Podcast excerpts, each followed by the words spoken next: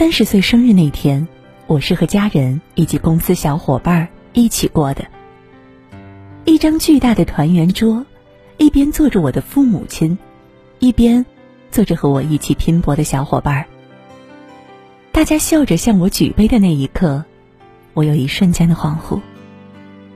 三十岁，是一个正式迈向成人世界的分水岭。父母开始依赖已经长大的我们。公司的每一个小伙伴，都因为共同的理想，还有对我的信任而聚在一起，身上的担子陡然变得重起来。每一个决定，我都慎之又慎，害怕一步踏错，更怕辜负了身边人。与此同时，对于家庭、感情、亲子之间的关系，有了更多的认识和理解。所以，当电视剧《三十而已》热播的时候，我看的十分有感触，剧里演的又何尝不是我们的人生呢？三十岁以后，人生的下半场，生活的真相正向我们徐徐展开。成年人的世界，学会接受人生的不如意。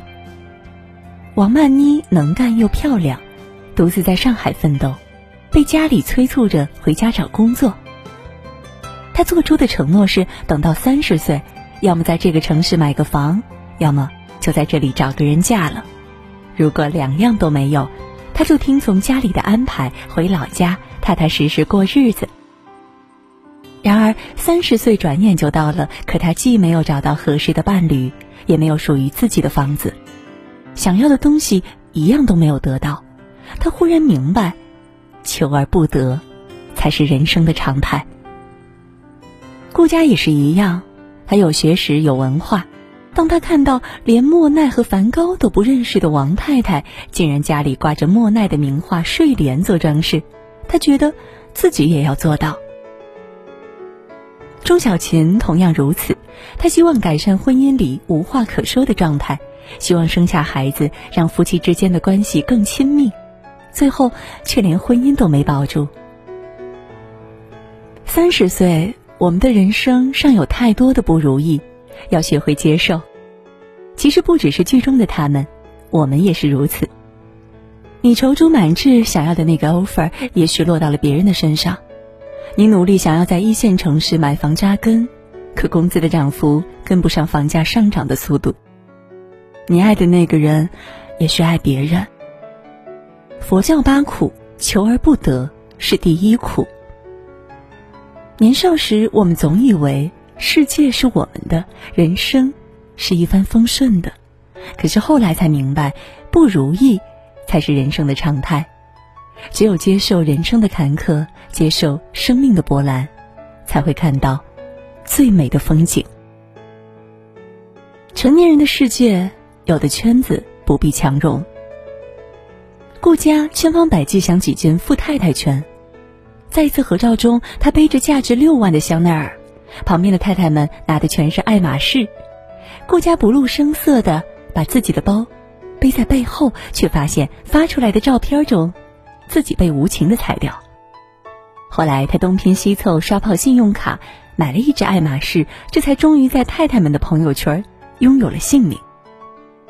成年人的交际圈是很现实的，在一个圈子里的人，最重要的就是资源互换。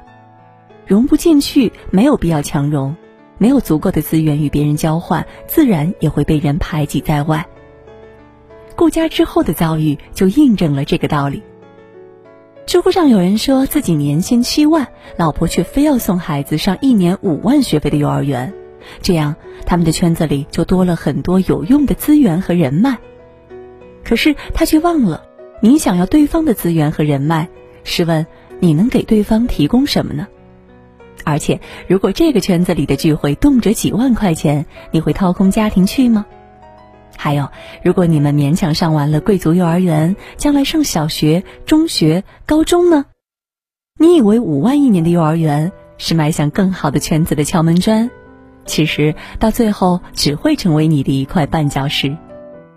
到了成年，我们必须明白，有些圈子融不进去，没有必要强融。我们没有必要用圈子来证明自己，这样只会徒增烦恼。人嘛，有三五好友，有几个气场相合的朋友就足够了，管他圈子不圈子，我过好自己的生活就好。成年人的世界，有保护自己的人，也有想要保护的人。电视剧《三十而已》里边有几个场景让人泪目。王曼妮生病打点滴，半夜被电话吵醒，他的生活很难。可是妈妈在背后保护他，给他算着时间，打电话提醒他输液完了叫护士。还有顾佳也是，有保护自己的人，也有自己想要保护的人。他做事向来体面和周全，可当他看到自己的儿子被别人欺负，脱下高跟鞋，摘下手表，就跟对方开撕。那一刻的他，为了儿子，不顾一切。迈入成年人的世界，我们上有老下有小，在我们背后有那么一个无时无刻不在挂念着你的人，但在你的内心，也多了一个自己想要去时时牵挂的人。就像这一张图，上面的自己还是别人的孩子，可是下面的自己，却已经成了别人遮风挡雨的人。或许这就是母爱吧。记得我阑尾炎发作那段时间，痛得嘴唇煞白，冷汗直冒，妈妈急得偷偷抹泪，她担心我，也心疼我这些年忙碌而疏于照顾的身体。做手术那段时间，身体不太好的她却包揽了所有事情，做饭、煲汤等等，忙得脚不沾地，有时站了很久，腰都直不起。我们劝她休息，第二天她像铁打的战士一样继续忙活。她是真的不累吗？不是的，只是他始终记得，自己是个母亲。为母则刚，真的不是说说而已。妈妈身躯柔弱，为了儿女却能迸发出无尽的力量。其实我们自己也是一样，人到中年，我们会成为别人保护的人，也会渐渐替别人撑起一片天空。成年人的世界，兼顾事业和家庭是一个伪命题。钟小琴意外怀孕，想要把孩子生下来时，她放弃了难得的升职机会，在家庭和事业之间，她只能做一个割舍。顾佳为了照顾好家庭和孩子，甘居幕后当全职太太，能力强大的她也会在公司的运转和照顾老公的情绪中陷入两难。家庭和事业能够平衡好的女人，不是一般人，而是接近神的角色。家庭和事业这两个东西几乎是不能共存的。你要照顾好家庭，就很难在事业上有什么突破；你要想在事业上更上一层楼，那家庭就很容易被忽视。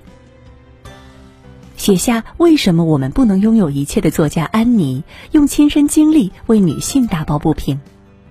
她说：“最鸡血的谎言就是你可以兼顾事业和家庭。”我们看到的那些事业成功、家庭又幸福的女人，只不过是把自己的负荷放到了别人身上，可能牺牲了自己的伴侣，可能麻烦了年老的双亲，又可能是用钱解决了这一切。所以，女人能够靠自己兼顾事业和家庭，根本就是一个伪命题。成年人的世界最害怕婚姻亮起红灯。陈宇和钟小琴结婚三年，从最开始的激情变成平淡。早餐是各吃各的，衣服分开洗，在家里也完全不交心。一个只会和自己的鱼沟通，一个只爱和猫玩耍。一直到快要离婚，钟小琴才了解陈宇曾经有怎样糟糕的过去，才明白两个人最大的问题是长期缺乏沟通，导致两颗心渐行渐远。还有顾家和徐焕山，顾家几乎是全能的，可是他也对婚姻渐渐失去了掌控感。她做了那么多，却成了丈夫眼中不懂得欣赏她、逐渐变得市侩的女人。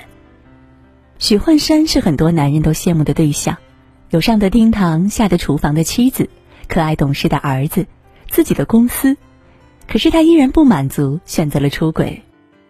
很多人在出轨的时候，总会给自己找各种借口。压力大、喝醉酒、老婆强势等等，却忘了婚姻和家庭最基本的底线是忠诚。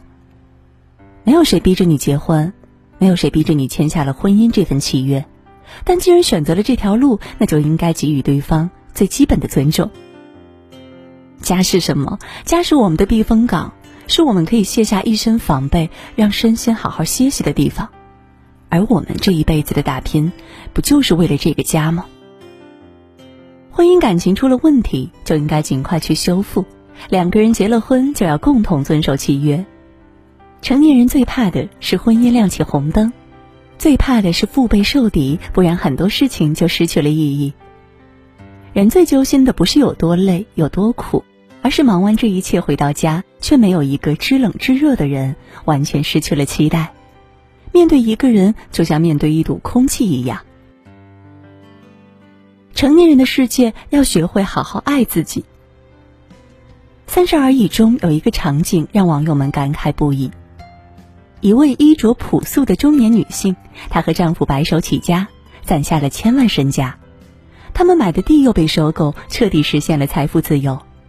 但她舍不得在自己身上花钱，结果丈夫带着小三登堂入室，坚决和她离婚。小三一身名牌，保养得意。而她却成了一个黄脸婆。这些年，她和丈夫打拼，以为丈夫会是自己一生的依靠，却没有想到，最后不过是为他人做了嫁衣。当她离婚之后，当她开始注视自己的内心，学会关照自己的时候，才明白一个人为什么要学会爱自己。是啊，一个人如果连自己都不爱，谁又会爱你呢？很多女性甘愿付出自己的全部，将所有精力都投入到伴侣和家庭身上，被喂到了尘埃里。自己节衣缩食，却舍得给伴侣买好的行头，因为怕他丢面子；自己放弃爱好，放弃容貌和身材，甘愿囿于厨房，为对方做可口的饭菜。他们赌的是对方的永不变心。可恰恰是这样的女性，当婚姻遭遇背叛时，打击。也是致命的。自古人心最难测，爱你的时候是认真的，可是离开你的时候也是认真的。所以呀，到了三十岁的我们，何不多爱自己一分，拿更多的精力投资到自己身上？人和人之间的相处，靠的是互相吸引，而不是自我付出的道德绑架。你绑架的越深，别人就越想离开。当你因为常常读书而散发出一种淡雅的气质，当你因为常常健身保养而维持着很好的身材和体貌，当你因为掌握一门技能而拥有一份体面的工作，这样别人非但不肯离开你，而且赶都赶不走。而且，即便别人要离开你，你已经更爱自己多一分，已经遇到了一个更美好的自己，其他的事情又有什么重要呢？成年人的世界，不要把宝压在别人身上，请压到自己身上。写在最后。三十岁以后的人生，做错了事不再有人兜底，走错了路也逐渐失去了从头开始的勇气。三十岁变得世故而清醒，不再有不切实际的幻想，不再一腔孤勇，抛下一切，生活好像流于平静，一切按部就班的生活着。三十岁，心中那些澎湃的梦想，那些向往的生活，往往会堆在一个地方，落满灰尘。有时候会疑惑，这真的是自己想要的人生吗？我的那些雄心壮志、星辰大海去哪里了？可现实会让我们明白，对绝大多数人来说，平凡就是我们一生的基调。其实这并没什么不好。我很喜欢蜡笔小新的爸爸野原广志说的一番话：“那些梦想在不知不觉中消失了，对这个社会的现实面也一个接一个的了解了，这些都是实际出了社会之后才知道的。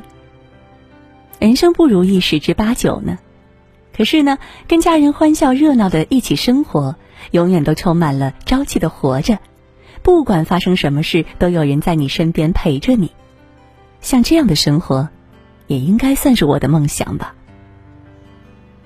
认清了生活的真相之后，依然要去热爱生活，永远不要失去了好好生活的动力。将平淡的人生经营好，也是一种能力。毕竟，才三十而已呀。